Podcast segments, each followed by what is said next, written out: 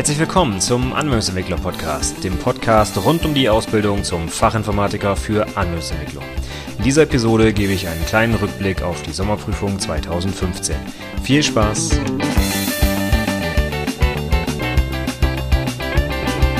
Hallo und herzlich willkommen zum Anwendungsentwickler Podcast. Mein Name ist Stefan Macke und heute möchte ich einmal einen Rückblick auf die vergangene Sommerprüfung 2015 geben. Vergangen, naja, zumindest für mich. Also ich habe in der letzten Woche meine letzten Prüfungen abgenommen. Ich hatte dieses Mal insgesamt 21 Stück und dabei sind mir wieder einige Sachen aufgefallen, die ich heute einfach mal so ein bisschen zusammentragen möchte als äh, ja, Tipps für die Zukunft, für die Prüflinge, die die Prüfung noch vor sich haben sind mir ein paar Sachen, sage ich mal, negativ aufgefallen. Da würde ich ganz gerne was zu sagen. Ich hatte zwar schon einen Podcast zum Thema äh, Fehler in der Projektpräsentation und Projektdokumentation, aber so ein paar allgemeine Sachen, die mir dieses Mal verstärkt aufgefallen sind, die würde ich heute noch mal einmal durchgehen. Und auch so ein paar allgemeine Sachen, was so die Themen waren, die drangekommen sind und so weiter. Da würde ich heute einfach mal so einen kleinen Rückblick geben aus meiner Sicht. Ja, grundsätzlich kann man anfangen mit dem Thema der schriftlichen Prüfung. Dieses Jahr hat die schriftliche Prüfung leider die, oder sage ich mal, viele Prüflinge so ein bisschen runtergezogen. Denn wir hatten durchaus gute und sehr gute Präsentationen und Dokumentationen, aber die schriftliche Prüfung hat viele von diesen Prüflingen ja einfach runtergerissen. Das lag insbesondere am Viso-Teil dieses Mal. Das ist also sehr auffällig gewesen, wie viele Prüflinge im Viso-Teil äh, eine 3 oder schlechter hatten. Und auch wenn es nur 20 Prozent sind von Teil B, das zieht dann doch die anderen Noten einfach mit runter. Dann kommt man halt insgesamt nicht mehr auf eine 1, sondern eben so ganz knapp noch auf eine 2 oder eben auf eine 3. Also immer so diese Unterschiede zwischen zwei Noten. Da hat sich also Viso sehr, sehr häufig dieses Mal leider negativ ausgewirkt. Lag wohl auch daran, dass viele Fragen dran kamen, die so noch nicht in den letzten Jahren gestellt wurden, auch zu neuen Themenbereichen vielleicht, die nicht so präsent waren bei den Prüflingen. Das ist natürlich schade, denn normalerweise sage ich immer, man kann sich auf Viso ja perfekt vorbereiten. Man nimmt einfach die letzten äh, fünf Jahre der Prüfung und lernt die Sachen auswendig und dann hat man quasi 90 Prozent des Viso-Teils. Nur dieses Mal ja, hat das leider eben nicht geklappt. Auch ganzheitlich 1 hat bei vielen Prüflingen nicht so toll geklappt dieses Mal. Das lag wohl auch hauptsächlich daran, dass es zwei große Algorithmenaufgaben gab, also Pseudocode schreiben. Und äh, ich persönlich, obwohl ich natürlich Verfechter von Programmierthemen bin, keine Frage, empfehle ja sogar selber, dass man solche Aufgaben lieber streicht, weil sie einfach zu lange dauern in der Prüfung. Wenn ich also wirklich einen Algorithmus für 25 Punkte dort auf Papier bringen muss, das ist sehr schwierig in der Kürze der Zeit. Und dieses Mal gab es halt gleich zwei große Aufgaben, sodass auch wenn man eine davon gestrichen hat, immer noch eine andere große Programmieraufgabe dran war. Und das hat wohl viele Prüflinge auch sehr viel Zeit gekostet, sodass sie dann also bei anderen Aufgaben eben dementsprechend weniger Punkte geholt haben. Also leider nicht so viele sehr gute Ergebnisse in der schriftlichen Prüfung und da wird es natürlich dann auch schwierig für die Prüflinge mit Teil B, äh, Entschuldigung, mit Teil A, also mit der ähm, mündlichen und mit der Projektdokumentation, die Sachen wieder rauszuholen. Nichtsdestotrotz haben wir natürlich viele interessante Dokumentationen und Präsentationen auch zu ja, sehr innovativen Projekten gesehen tatsächlich. Aber das Erste, was mir immer wieder auffällt, sobald ich die erste Dokumentation des Jahres lese, sind die Rechtschreibfehler und Interpunktions- und Grammatikfehler. Das ist teilweise unerträglich, was man dort als Prüfer lesen muss. So leid es mir tut, das muss man einfach sagen. Die Dokumentationen, die strotzen teilweise so vor Fehlern, man kann teilweise die Sätze nicht mehr verstehen. Da sind also Wörter teilweise ausgelassen oder umgedreht oder es ist also durch Kommasetzung, durch fehlende Kommasetzung kaum verständlich, was dort eigentlich genau gemeint wird. Und das muss einfach nicht sein. Da sind teilweise wirklich in den ersten Sätzen der Dokumentation solche eklatant offensichtlichen Rechtschreibfehler, die normalerweise jedes Textverarbeitungsprogramm sofort unterschlängeln müsste. Ich denke hier natürlich immer an Word. Ich persönlich empfehle ja LaTeX für die Projektdokumentation. Auf meiner Website habe ich ja auch eine umfangreiche Vorlage, gerade äh, um mit LaTeX die Dokumentation zu schreiben. Aber Word, wenn ihr das benutzt, wird diese Fehler sofort unterschlängeln. Und auch zum Beispiel Eclipse, was ich immer für LaTeX benutze, da kann man eine Rechtschreibprüfung anschalten. Und ich kann es einfach nicht verstehen, wie man eine so wichtige Dokumentation, es geht ja immerhin hier um die Abschlussnote, wie man die abgeben kann mit so vielen Fehlern.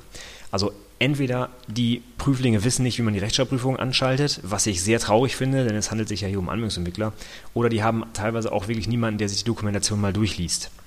Das erkennt man dann eher daran, wenn die Satzstellung komisch ist oder wenn man teilweise einfach die Inhalte nicht verstehen kann. Denn äh, das prüft natürlich Word oder auch äh, Eclipse zum Beispiel nicht. Also Rechtschreibung, das muss definitiv nicht sein, das sollte jeder hinkriegen, das unter Schlängel zu bekommen und die Sachen zu korrigieren.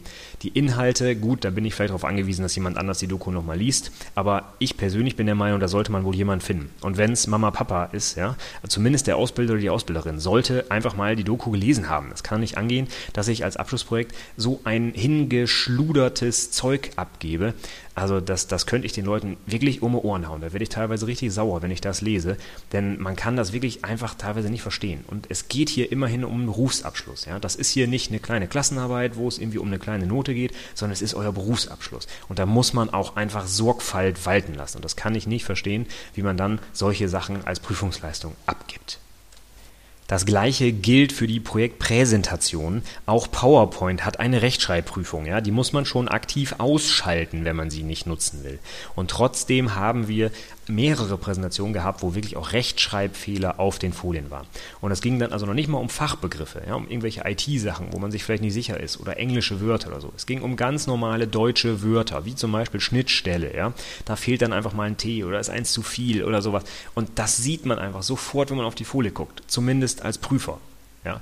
Und gerade bei der Präsentation, da ist normalerweise sowieso so wenig Text auf den Folien oder auch insgesamt in der Präsentation. Da kann man fünf, sechs, sieben, zur Not auch zehnmal drüber lesen, bis man diese Fehler raus hat. Ist, ich wiederhole das nochmal. Es geht um die Abschlussprüfung. Ja? Und solche Sachen, die müssen einfach nicht sein. Das finde ich wirklich traurig und das macht sofort einen schlechten Eindruck, wenn ich das sehe. Und da, das heißt automatisch, dass ich natürlich die Sachen, die der Prüfling da produziert hab, hat, umso mehr hinterfrage weil ich mir natürlich sage, gut, wenn er nicht mal bei seinen Texten äh, die simpelste Prüfung auf Rechtschreibung macht, wie sieht es denn dann wohl in seinem Code aus? Ne? Und da gucke ich natürlich dann besonders hin und in den meisten Fällen sieht der Code dann ähnlich aus. Ne? Ist, man kann da nicht direkt einen Rückschuss ziehen, aber ehrlich gesagt, in den meisten Fällen eine Doku, die man kaum lesen kann, weil so viele Fehler drin sind, da ist auch methodisch kaum was vorhanden. Und genau das ist auch schon das nächste Thema. Ich hatte in meinen Podcasts zum Thema häufige Fehler in der Projektpräsentation und Projektdokumentation schon gesagt, dass es ganz wichtig ist, die methodische Vorgehensweise zu zeigen bei der Softwareentwicklung. Und da hatten wir dieses Mal sehr, sehr viele Prüflinge, die das einfach nicht gemacht haben, die teilweise einfach nur den Quelltext gezeigt haben oder einfach nur ganz allgemein so ein bisschen Larifari beschrieben haben, was das Projekt so beinhaltete, aber keinerlei Methodik gezeigt haben. Was bedeutet das? Methodisches Vorgehen heißt, dass ich mir vor der Programmierung Gedanken mache, wie ich das Ganze programmiere, wie ich das aufziehe. Das geht los bei Use Cases, ja, was wollen die Anwender eigentlich haben? Da mache ich vielleicht ein Lastenheft, ein Pflichtenheft oder da definiere ich meine Softwarestruktur mit Anwendungsfalldiagramm und Aktivitätsdiagramm, Klassendiagramm oder meine Datenbank mit ER-Modellen oder meine Prozesse mit Aktivitätsdiagramm oder EPKs, ja. Das sind Sachen, das ist wirklich das, was ein Anwendungsentwickler auch tun muss. Der muss auch zeigen, zeigen, dass er nicht nur coden kann. Ja, wir sind hier keine Codeaffen, sondern wir sind Softwareentwickler. Das heißt, wir gehen methodisch an die Softwareentwicklung ran und machen uns einen Plan und verfolgen diesen Plan auch reagieren natürlich auf Änderungen, das ist keine Frage, aber wir können nicht einfach so loslegen und runterprogrammieren. Das gilt auch bei einem 70-Stunden-Projekt. Ja.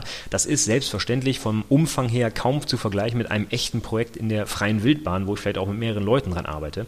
Aber gerade dann sollte man doch als Anwendungsentwickler für seine Abschlussprüfung in der Lage sein, dieses methodische Vorgehen zu zeigen.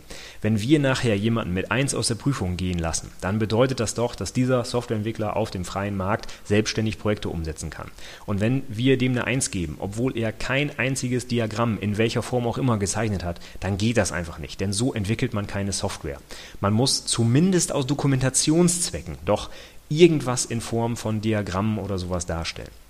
Und das geht einfach nicht, wenn man also eine Doku hat, wo nur Text drin steht und vielleicht, wenn wir Glück haben, noch ein bisschen Quelltext und das soll es dann gewesen sein. Nein, wir wollen dieses methodische Vorgehen sehen und das ist auch ganz wichtig. Und ich finde persönlich auch, selbst wenn es vielleicht unsere individuelle Meinung als Prüfungsausschuss ist, finde ich, dass es ganz, ganz wichtig ist, dass man als Softwareentwickler auch diese Tools, diese Methodiken auch beherrscht. Und es geht eben nicht darum, nur schöne Bildchen zu zeichnen, sondern die Softwareentwicklung professionell aufzuziehen. Dazu gehört ein Entwicklungsprozess, dazu gehört eine Methodik, ein Testen, eine Qualitätssicherung und so weiter. Und vieles davon haben einige Prüflinge nicht gezeigt und das hat sich dann logischerweise auch in der Note niedergeschlagen. Ich kann also nicht einfach nur so ein bisschen was erzählen und ein bisschen was programmieren und schwupp bin ich fertig. Das führt dann eben zu einer schlechteren Note, ganz klar, weil dieses wichtige methodische Vorgehen nicht gezeigt wurde. Dann hatten wir auch einige Projekte, wo wir uns wirklich gefragt haben, was hat der Prüfling da eigentlich gemacht? Auch das habe ich damals schon mal erzählt. Es muss deutlich werden, was eure Eigenleistung ist und auch, dass sie eine gewisse technische und fachliche Tiefe hat. Es geht hier also nicht um ein Softwareprojekt, was irgendwie aus fünf Zeilen Code besteht. Das ist nicht ausreichend.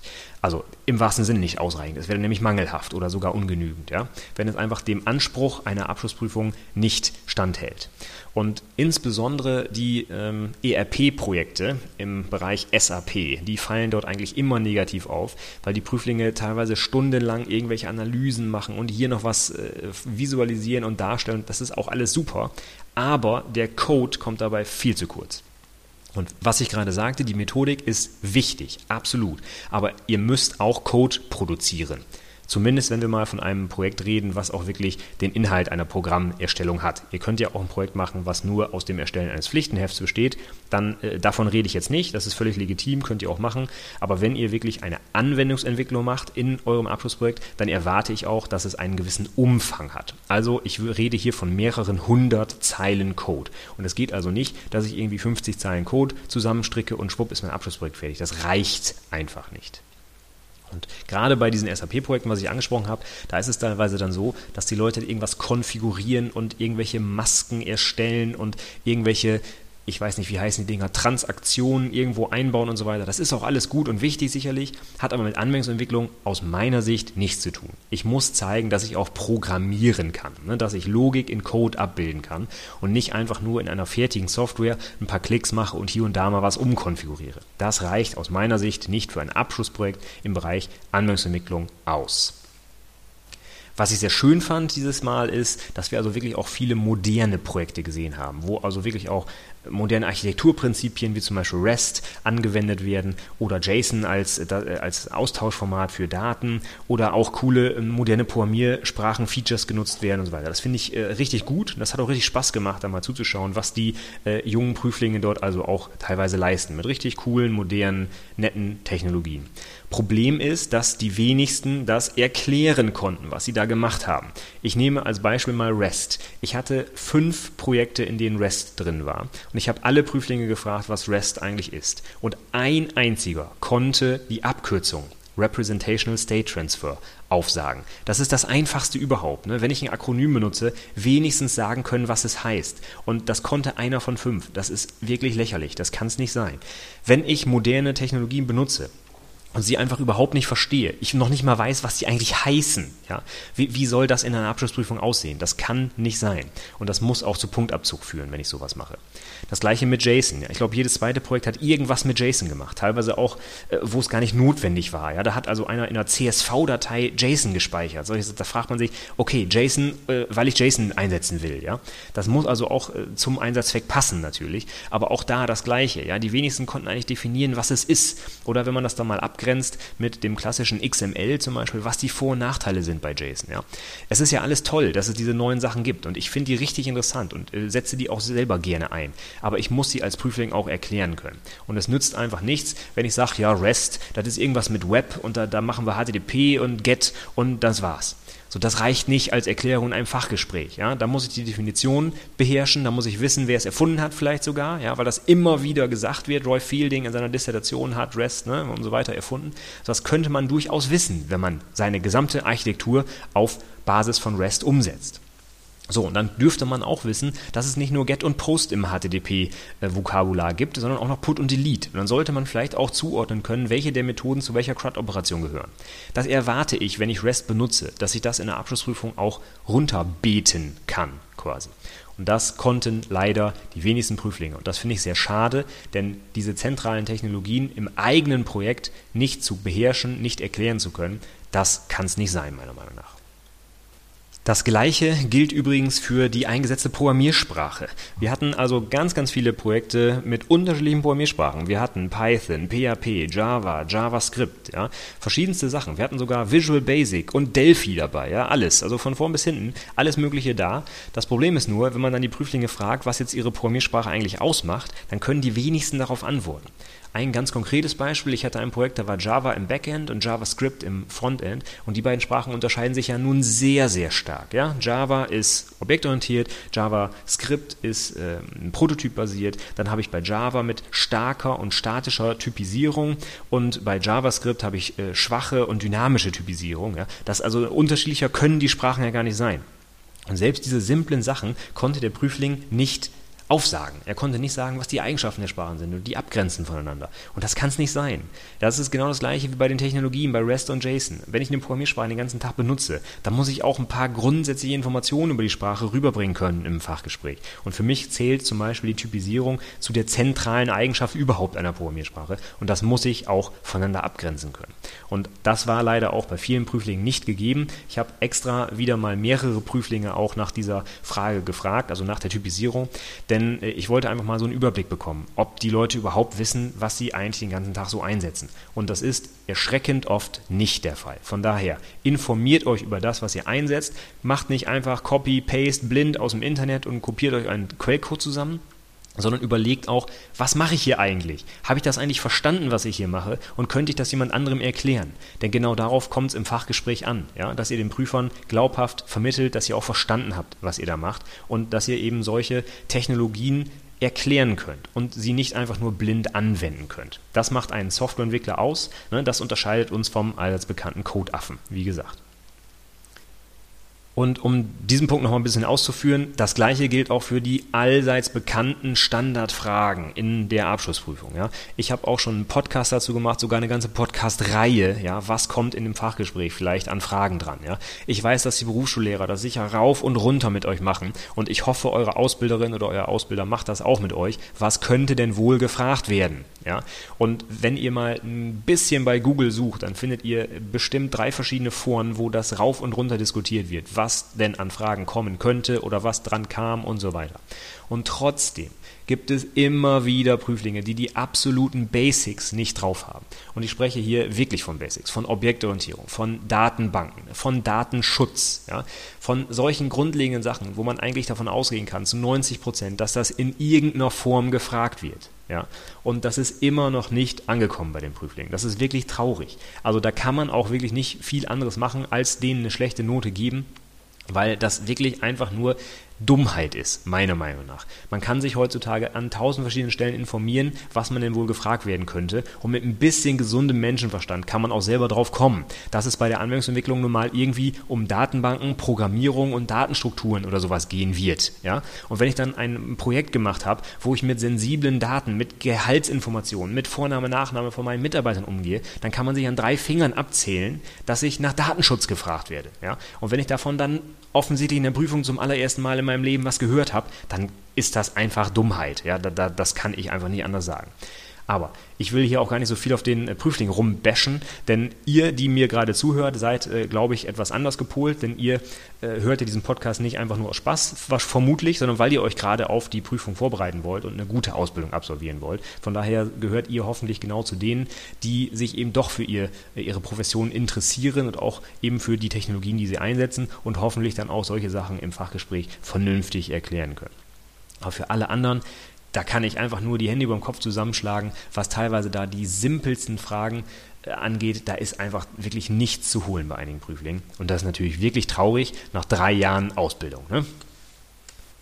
Gut, dann habe ich noch einen Punkt. Grundsätzlich ist mir aufgefallen in den Projekten, die ich gesehen habe, wie gesagt, es waren 21 dieses Mal, wurde äh, sehr wenig mit rein funktionaler Programmierung gearbeitet. Ist in der Praxis noch nicht so ganz angekommen. Auf vielen Konferenzen ist es ja schon seit, seit Jahren fast das beherrschende Thema. In der Praxis wird immer noch häufig objektorientiert oder sogar noch prozedural ähm, entwickelt, kommt auf die Programmiersprache halt eben an. Ne? Zum Beispiel ABAP in SAP ganz, wird ganz klassisch noch prozedural sehr viel entwickelt, obwohl man ja auch objektorientiert programmieren könnte darin. Ja? Also so rein funktionale Sachen habe ich jetzt noch nicht gesehen, aber was natürlich ganz stark im Kommen ist, sind diese funktionalen Aspekte in modernen Sprachen. Also zum Beispiel in Java 8, ne, die, die Lambdas oder in, in C Sharp ja schon länger drin, das Link und sowieso die, die Funktionen, die ich auch als Parameter übergeben kann oder das Rückgabewerte und so weiter. Äh, das kommt also immer mehr und ist fast in jedem Quellcode heutzutage drin. Also wenn ich mir irgendwo C Sharp oder Visual Basic Code im Anhang angucke, da wird da fast immer an irgendeiner Stelle eine Link Query gemacht oder äh, irgendwie ein, eine, eine, eine Function übergeben oder sonstige Sachen. Ja? Auch das gleiche gilt für Generics. Generics sind ja schon uralt im Prinzip, ne? seit Version, ich glaube, 2 in, äh, in, in, .NET Framework drin und äh, genau das gleiche in Java. Da gibt es also kaum Code, der nicht irgendwie List of String oder sowas benutzt. Ja? Aber auch hier ist wieder erschreckend, wie wenig die Prüflinge eigentlich wissen über den Code, den sie da produziert haben. Ja? Und auch hier mein Tipp wieder, wenn ihr Quelltext in den Anhang packt, dann solltet ihr besser jedes kleine Zeichen, was dort steht, auch verstanden haben. Ich habe zum Beispiel dieses Mal jemanden gehabt, der C-Sharp-Code äh, programmiert hat und das ist so ein bisschen auch meine persönliche Lieblingssprache. Da frage ich dann natürlich immer gerne auch mal nach.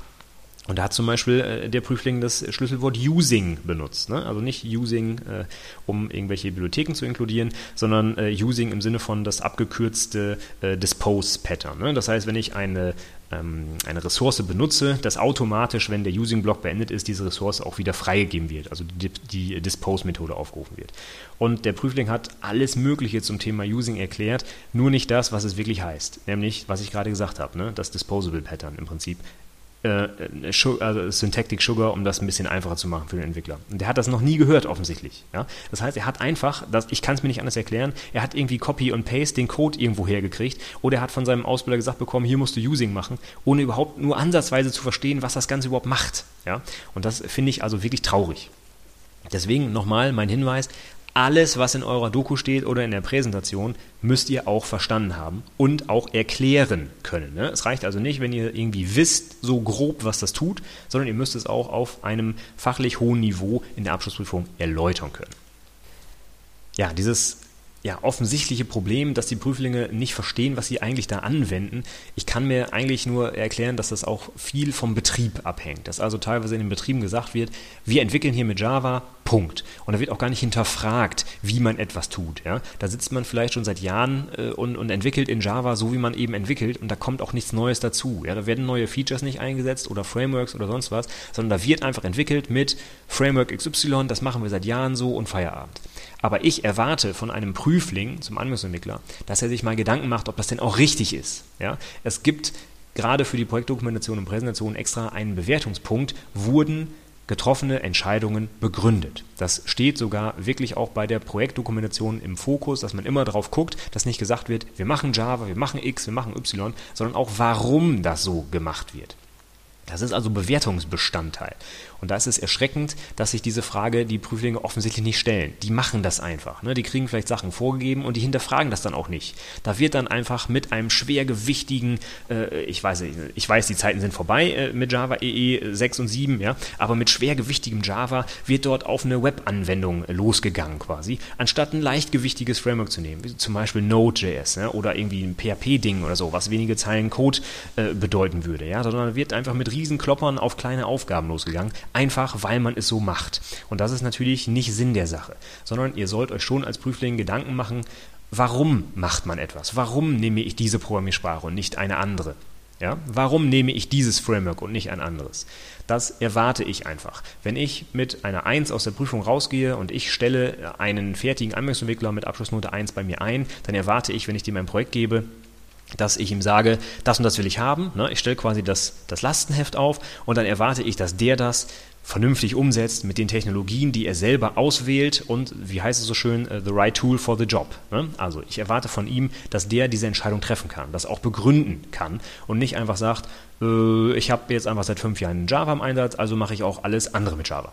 Ja, das ist keine vernünftige Begründung, sondern ich muss produktiv sein. Ich will nicht äh, ewig viel Boilerplate-Code schreiben, wo es in einer anderen Programmiersprache oder in einem anderen Framework mit wenigen Zeilen Code geht. Das möchte ich nicht. Und das erwarte ich auch von fertigen Anwendungsentwicklern, dass die so etwas beherrschen, dass sie also Entscheidungen treffen können und auch vernünftig begründen können, mir gegenüber oder auch anderen Entwicklern gegenüber, dem sie den Code vielleicht verkaufen müssen.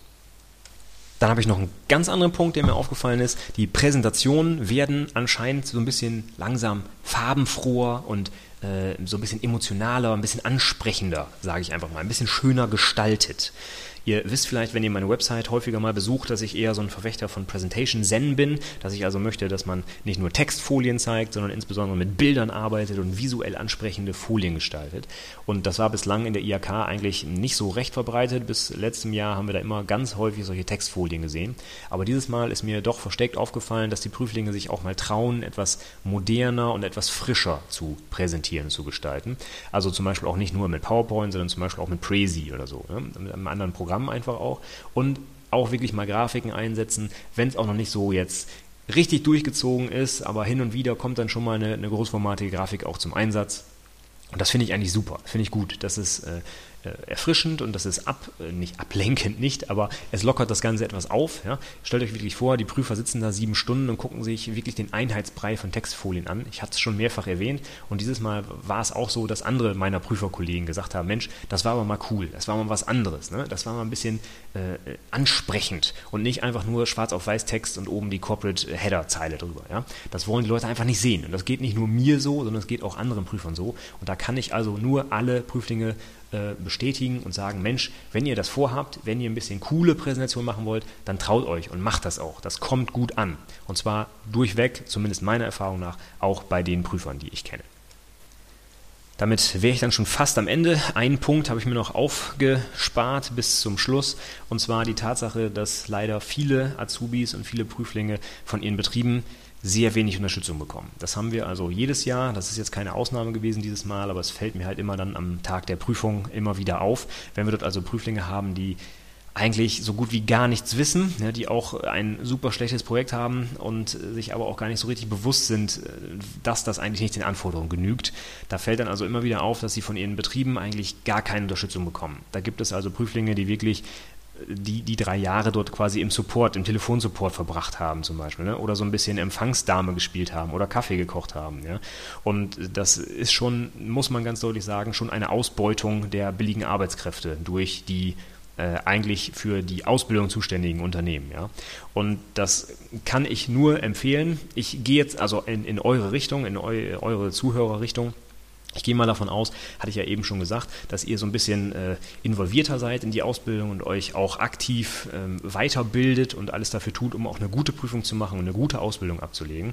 Und ich gehe davon aus, dass nicht allzu viele Prüflinge, die eben in dieser Konstellation sind, äh, also benachteiligt sind quasi von ihrem Unternehmen, dass die äh, aktiv werden und sich hier die Sachen anhören. Aber sollte es der Fall sein oder solltet ihr zum Beispiel in eurer Berufsschulklasse jemanden haben, wo ihr wisst, dass es nicht so optimal läuft im Betrieb, dass, äh, wo ihr wisst, dass er wirklich oder sie, es ne, gibt ja beide Geschlechter, ist völlig klar, dass die also in ihren Betrieben äh, links liegen gelassen werden oder wirklich nur für Hilfstätigkeiten ausgebeutet werden, ja, dann geht doch mal aktiv auf die Leute zu und äh, sagt denen, dass sie nicht erst kurz vor der Prüfung oder noch schlimmer nach der Prüfung aktiv werden sollen, sondern sich schon, wenn euch sowas auffällt, während der Ausbildung Gedanken machen sollen, was man denn tun kann. Denn wir als Prüfer, wir sehen immer nur das Endresultat. Ne? Wir sehen einmal an dem Tag den Prüfling für 15 Minuten oder 30 Minuten mit Fachgespräch und müssen ihn dann bewerten. Und wir können nicht hergehen und den Betrieb irgendwie, äh, wie soll man sagen, runter machen oder rund machen, was auch immer sondern diese Aufgabe hätte, wenn überhaupt, dann die IAK. Und das bringt also nichts, wenn man dann ganz äh, knapp durch die Prüfung gekommen ist, wie wir es auch schon häufiger hatten. Da sind also die Leute gerade noch mit vier durchgekommen und sagen sich dann, ha, Gott sei Dank, ich bin durch, so raus aus dem Betrieb, Betrieb ich will den nie wiedersehen, so nach dem Motto. Aber der Betrieb hat halt noch fünf andere Auszubildende, die dann in den Jahren später kommen und für die ändert sich auch nichts. Also ich kann nur an euch appellieren, wenn euch solche Fälle bekannt sind, dann wendet euch an die IAK, dass dort mal vielleicht eine äh, Überprüfung gemacht wird, ob der Betrieb auch qualifiziert ist, um auszubilden. Denn das kann einfach nicht sein. Es gibt wirklich Betriebe, die seit Jahren eigentlich eine sehr mangelhafte Ausbildung durchführen und es ändert sich einfach nichts, weil kein Azubi mal aufsteht und sagt, so Leute, es geht so nicht weiter, wir müssen hier was tun. Und da möchte ich einfach mal appellieren an euch Zuhörer, wenn euch das auffällt, macht das. Denn nur so ändert sich was daran, nur so werden vielleicht auch die zukünftigen Azubis in diesen Betrieben entweder vernünftig ausgebildet oder der Betrieb darf einfach nicht mehr ausbilden und die Azubis kriegen einen vernünftigen Arbeitgeber. Das liegt mir doch sehr am Herzen. Ihr wisst allein dadurch, dass ich diesen Podcast mache, dass ich die Ausbildung sehr ernst nehme und dass es mir also auch im Herzen liegt, dass die Azubis, nicht nur meine Azubis, eine vernünftige Ausbildung machen und die Prüfungen auch mit Bravour bestehen und auch auf dem Arbeitsmarkt gut klarkommen und gut ankommen. Und da finde ich es also sehr fragwürdig, wenn es dort Betriebe gibt, die die Auszubildenden leider immer noch als billige Arbeitskräfte ausbeuten. Und ich denke, solchen Betrieben sollte man das Handwerk legen, denn die sind einfach nicht qualifiziert auszubilden und werfen auch ein schlechtes Licht insgesamt auf die Branche natürlich. Und äh, ja, das, das muss einfach nicht sein, dem muss eigentlich Einheit geboten werden. Und da bitte ich euch, wenn euch so ein Fall auffällt, dann werdet aktiv, bevor es zu spät ist, nicht erst im dritten Ausbildungsjahr, sondern sofort, wenn ihr merkt, irgendwas ist hier nicht richtig in meiner Ausbildung oder in der Ausbildung von meinem äh, Klassenkameraden oder Bekannten oder wem auch immer, dann äh, werdet aktiv und informiert euch, was ihr tun könnt, damit das Ganze verbessert wird. So, damit wäre ich jetzt für diese Episode durch. Meine kleine Rückschau auf die Abschlussprüfung im Sommer 2015. Also es waren viele spannende Projekte teilweise auch da mit innovativen Technologien auch. Problem ist, dass die Prüflinge hauptsächlich nicht erklären können, was sie eigentlich gemacht haben und was die Technologie eigentlich macht, die sie eingesetzt haben. Das geht also gar nicht. Genauso wie Rechtschreibfehler und Interpunktionsfehler und so weiter. Bitte, bitte, bitte tut euer Bestes, damit ich sowas nicht mehr lesen muss. Es ist wirklich teilweise grausam. Und mein Appell nochmal, wenn ihr merkt, dass in irgendeinem Betrieb die Ausbildung nicht vernünftig läuft, dann informiert euch, fragt eure IHK, was man da tun kann, damit wir also nicht wirklich drei Jahre Ausbildungszeit äh, dieser Azubis dann wirklich verschenken. Das ist wirklich ganz traurig am Ende und wir können leider nichts tun. Das muss der Prüfling schon selber tun. Ja, damit wäre ich jetzt nun am Ende. Wie immer der Link zu den Show Notes anwendungsentwicklerpodcast.de slash 20. Da findet ihr die Sachen dieser Episode nochmal kurz zusammengefasst und auch noch ein paar Links für, zu weiteren Informationen. Ich würde mich über euer Feedback freuen, natürlich sehr auch über eine Weiterempfehlung, wenn ihr mich noch anderen Azubis zugänglich macht. Das wäre natürlich super, dann kann ich noch mehr Leuten helfen. Insbesondere könntet ihr das tun, indem ihr mir ein Review bei iTunes gebt unter anwendungsentwicklerpodcast.de slash iTunes. Das trägt dann dazu bei, dass ich dort auch noch ein bisschen sichtbarer werde und vielleicht noch mehr Leute diesen Podcast finden. Solltet ihr noch irgendwelche Fragen haben rund um die Abschlussprüfung oder zur Ausbildung oder auch gerne aus Sicht der Ausbilder, ja, vielleicht haben wir noch den einen oder anderen Ausbilder dabei, der sich das hier anhört, dann schreibt mir gerne ein Feedback Ihr könnt mich kontaktieren unter mail at anwendungsentwicklerpodcast.de oder über das Kontaktformular auf der Website oder als Kommentar direkt unter dem Blogbeitrag zu dieser Episode. Ich freue mich über jegliches Feedback und ich tue auch mein Bestes, um auf alle Anfragen zu antworten und eventuell sogar eine Podcast-Folge draus zu machen, wenn es die richtige Frage ist. Und es sich lohnt. Ne? Also 30 Minuten ist natürlich für so eine kleine Frage ein bisschen viel, aber ich versuche das dann auf jeden Fall unterzubringen. Also kontaktiert mich gerne.